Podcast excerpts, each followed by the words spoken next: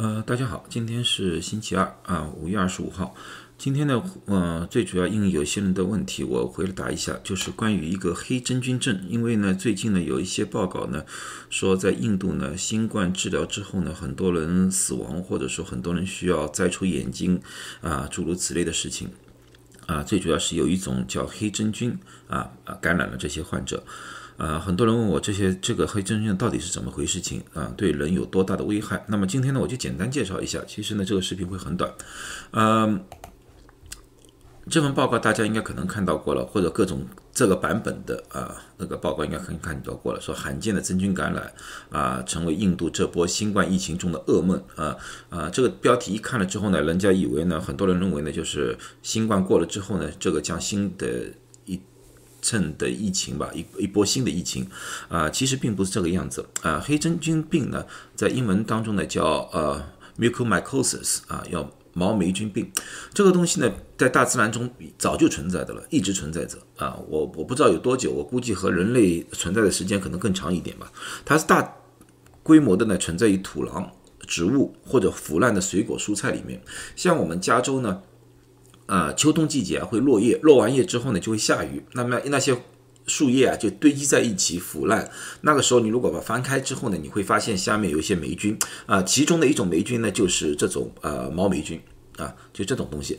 这个东西呢在大自然当中呢，一般的情况对人体是没有什么害处的，因为我们人体有一定的免疫功能。到了如果进入到人体之后呢，人的免疫功能就会把它杀死啊，然后呢就不会感染人了。呃呃，但是呢对有一些人呢。它是有伤害的，哪些人呢？就是免疫功能低下的人。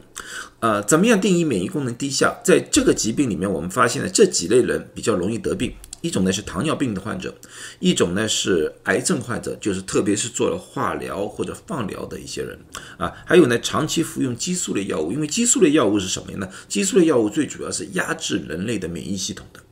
啊，因为我们知道这次新冠是怎么一回事呢？新冠到最后呢是细胞因子风暴，也就是说人体的免疫系统过度亢奋，所以呢在后期呢我们会用一些激素，像地塞米松之类的。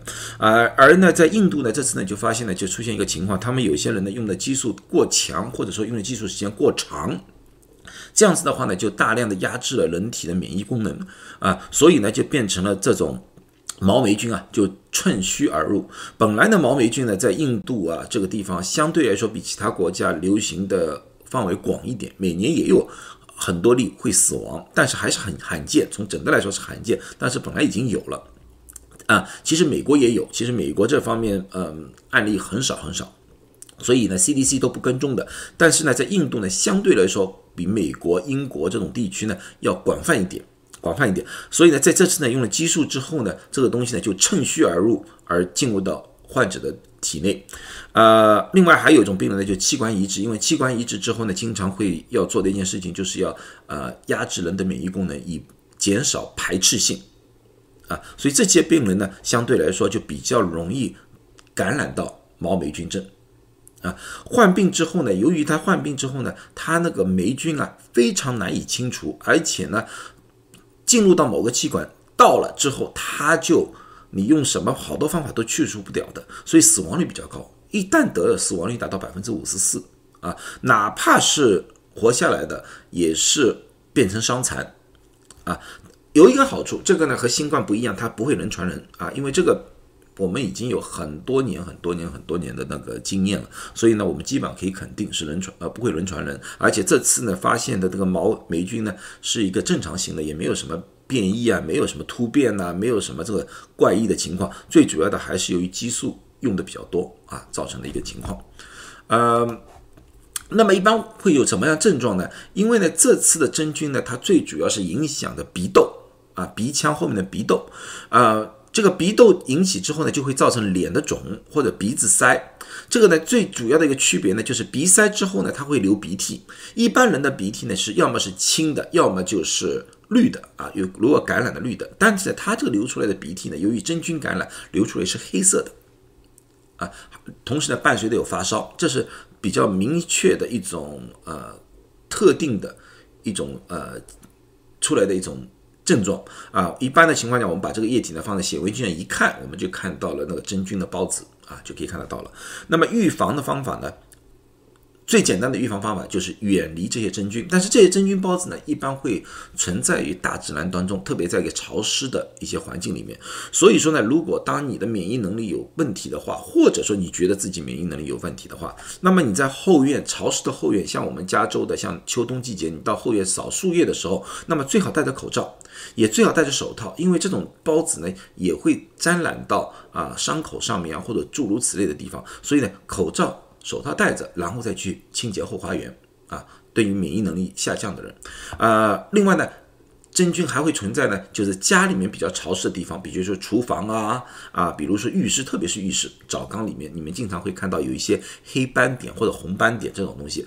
那么呢，在清洁这些霉菌的地。地方千万要注意了啊！一定要戴着口罩和戴着手套。同样的问题，因为你在一个封闭的环境里面，当你去消灭这些霉菌的时候，那些霉菌的孢子就会存在于空气当中，那么你就有可能被吸入啊！所以一定要戴着口罩和手套。如果你根本就不懂怎么样清洁的话，如果你看到那个黑色的点，那么你找专业的人士来清理，不要自己茫茫然的啊去清洁这方面。然后呢，这个孢子就可以长时期的存在于啊空气当中，对人体是。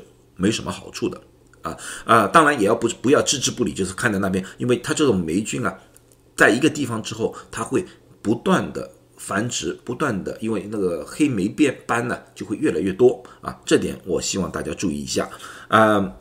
那么治疗方法呢？刚才我说了，那个霉菌呢，它会在人的器官里面，比如说眼睛上面嘛啊，它到了那个地方之后，就是非常非常能能难切切除了。